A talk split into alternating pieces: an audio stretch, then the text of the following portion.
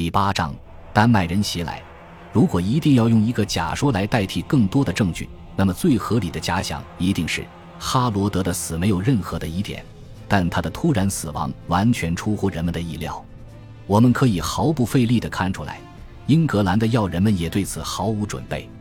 埃玛王后颂是这样描述这段历史的：在哈罗德死后，人们还十分轻松地邀请哈萨克努特回国继位。而这一说法也的确得到了《盎格鲁撒克逊编年史》的证实。其中一个版本的《盎格鲁撒克逊编年史》记载道：他们来到布鲁日，带着最美好的想象，要与哈萨克努特碰面。这位丹麦国王在一周后按时抵达，并被接纳为英格兰的新国王。但是，带着最美好的想象这句话暗示了。盎格鲁撒克逊编年史的编写者也在不断的修订自己的记载，而哈萨克努特的短暂统治从一开始就是一场灾难。按照盎格鲁撒克逊编年史的说法，作为一个国王，他德不配位，没做过一件有益的事。客观地说，在哈萨克努特继承王位时，政治局势确实是极其凶险的。英格兰的要人都曾反对他而支持他同父异母的哥哥，但现在。随着哈罗德的去世，局面意外地发生了大逆转。鉴于之前所发生的事情，他们都必然倍感焦虑，担心自己的前途命运会受到影响。对此，哈萨克努特不但未采取任何安抚事态的举措，反而火上浇油。按盎格鲁撒克逊编年史的记述，他命人从威斯敏斯特教堂里把前任国王哈罗德的尸体挖出。并将其丢进了沼泽地。显然，这位新国王并不打算既往不咎。我们可以想象，那时的他一定受了其母埃玛的颇多怂恿。后世编年史家伍斯特的约翰指出，哈罗德的尸体后来虽然被扔进了泰晤士河，但是却被一个好心的渔民发现，最终他被在赐葬在位于伦敦的丹麦人墓地里。事实上。伍斯特的约翰为我们提供了哈萨克努特统治期间最为珍贵的史料。尽管他生活和写作的年代为十二世纪早期，但他在早期文献《盎格鲁撒克逊编年史》的基础上增添了很多可靠的细节。正如他在其记述中所明确解释的那样，将哈罗德执政期间所有错误都归咎于他本人是不现实的。对于阿尔弗雷德被杀一事，当时的人们曾长期保持沉默，但此时这件事却成了他们互相指责的焦点。约克大主教公然指责戈德温伯爵和伍斯特主教，一时之间，主教被剥夺了教职，而伯爵也被迫公开声明为自己开脱。他所做的不过是让哈罗德当他的替罪羊。伍斯特的约翰记录道：戈德温伯爵向国王宣誓，弄瞎国王的兄弟不是他提议的。也不是出于他的本心，而是他的君主哈罗德国王命令他这么干的。然而，最终让哈萨克努特名声扫地的是他近乎敲诈一般的横征暴敛。尽管他是英格兰人邀请来的，但是他来到英格兰时却带来了满载雇佣兵的、时刻准备着参与劫掠的武装船队。这些雇佣兵还在等着国王支付报酬。好在先王埃塞列德已经创下先例。英格兰的税收体系足以应对这一类的情况，只是哈萨克努特大概比其任何一位先辈都更加严苛。正如某个版本的《盎格鲁撒克逊编年史》所描述的那样，新国王按惯例为自己的军队支付薪水。这一惯例已经保持了很久，从克努特时期到哈罗德时期，支付给军队的薪金都是这么多。但问题是。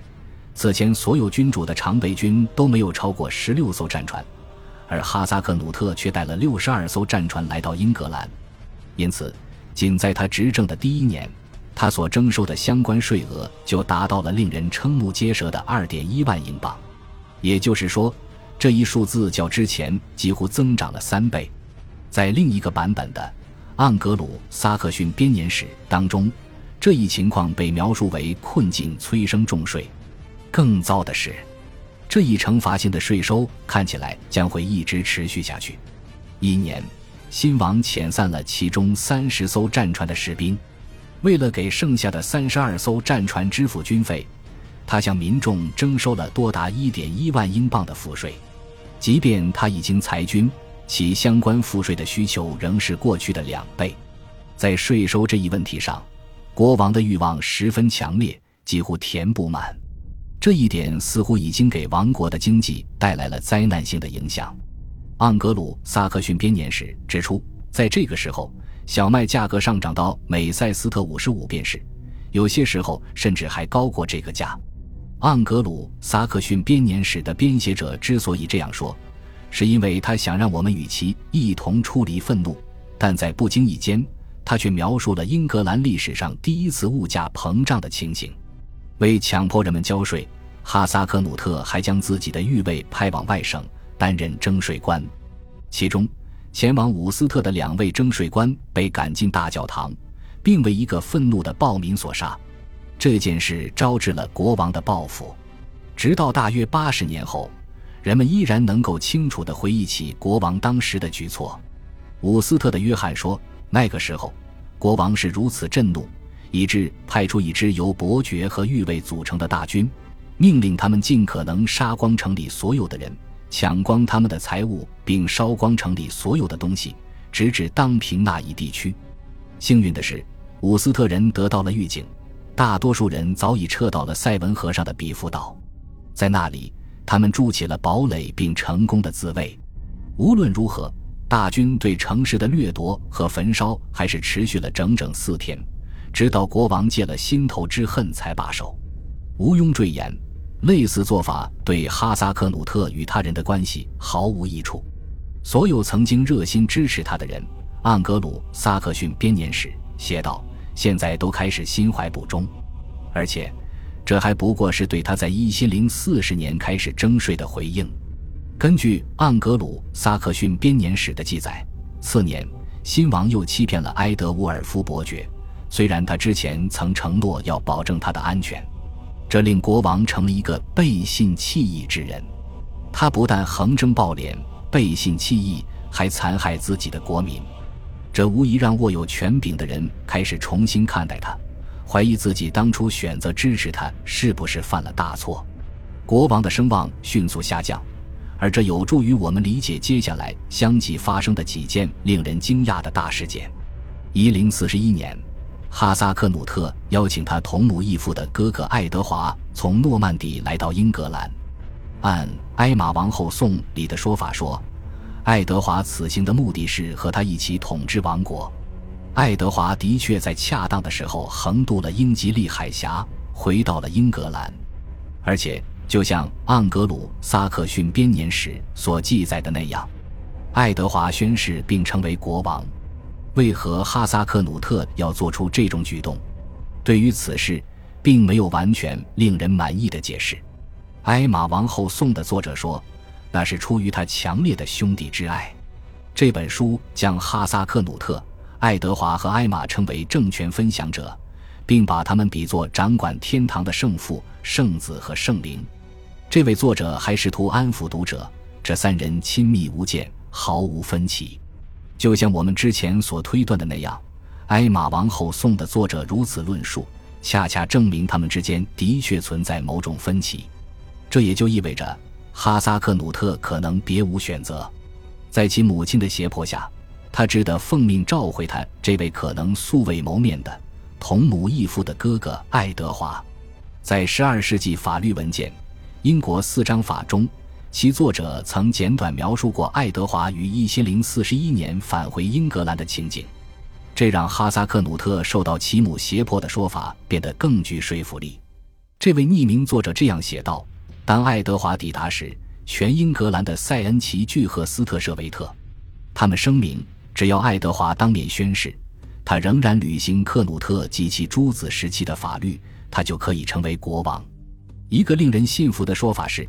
赫斯特舍维特这个名字应读作赫斯特角，此地是位于南安普敦附近，索伦特海峡西端的一小片土地，也是现今赫斯特城堡的所在地。换句话说，爱德华当时还没有真正踏上英格兰的土地，他刚一下船就受到了众人的欢迎，并不得不承诺做一个好君主。更有甚者，爱德华所宣誓的对象似乎是一大群人，而这些人也具有代表性。按照技术，他所面对的是全英格兰的塞恩，而这一表述的指代对象很值得玩味。虽然人们通常认为爱德华回到英格兰一事与哈萨克努特声望日衰有关，但他们也普遍认为分享王权是国王自己的决定。然而，只有《埃玛王后颂》中的技术可以作为这种观点的证明。英国四章法的作者认为，爱德华并没有主动顶替哈萨克努特。在他看来，这一事件是戈德温伯爵和温切斯特主教的杰作。据此，我们可以做出一个合理的推断：可能正是那些对哈萨克努特不满的大臣迫使他做出了这个决定，而戈德温则在其中扮演了关键的角色。针对哈萨克努特的这一决定，我们还可以提出第三种解释，而这种解释可能更为简单，那就是一千零四十一年，哈萨克努特可能已经身患绝症。在其有关诺曼征服之前事件的一系列论述中，后世的一位诺曼史学家普瓦捷的威廉就曾对此有所暗示。如果事实果真如此，哈萨克努特也许的确需要爱德华先过来摄政，这样一来。当他自己死后，爱德华便可以继位。然而，这个如此简单的解释中也有很多的漏洞。第一，和后人一样，普瓦捷的威廉并不是一个完全可靠的见证人。虽然我们不能绝对肯定，但他确实可能是从这位国王的结局反推出哈萨克努特体弱多病的结论的。第二，威廉的这一描写与伍斯特的约翰的说法是相悖的。后者认为。国王是猝死的，而他之前身体状况良好，临终前还一直精神十足。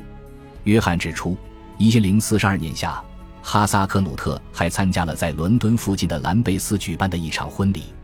他说，哈萨克努特当时就站在新娘和一群男子的旁边，正在喝酒，忽然整个人就瘫软下去。盎格鲁撒克逊编年史对此事是这样记载的：附近的人伸手扶住了他。但他再也未能开口说话。终于，在当年的六月八日，国王去世了。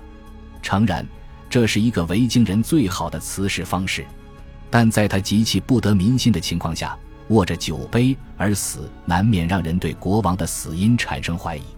不过，无论如何，哈萨克努特的死正好结束了此时违背常规的联合统治。在合适的时候，哈萨克努特的遗体就被安放到老教堂。葬在他的父亲身边，《盎格鲁撒克逊编年史》记载道，早在哈萨克努特被埋葬之前，整个国家就已经认定爱德华为国王了。正如一版草草修订的《埃玛王后颂》所记载的那样，历史的车轮转了一个轮回。尽管困难重重，英格兰古老的王族还是奇迹般的得到了重生。感谢您的收听。喜欢别忘了订阅加关注，主页有更多精彩内容。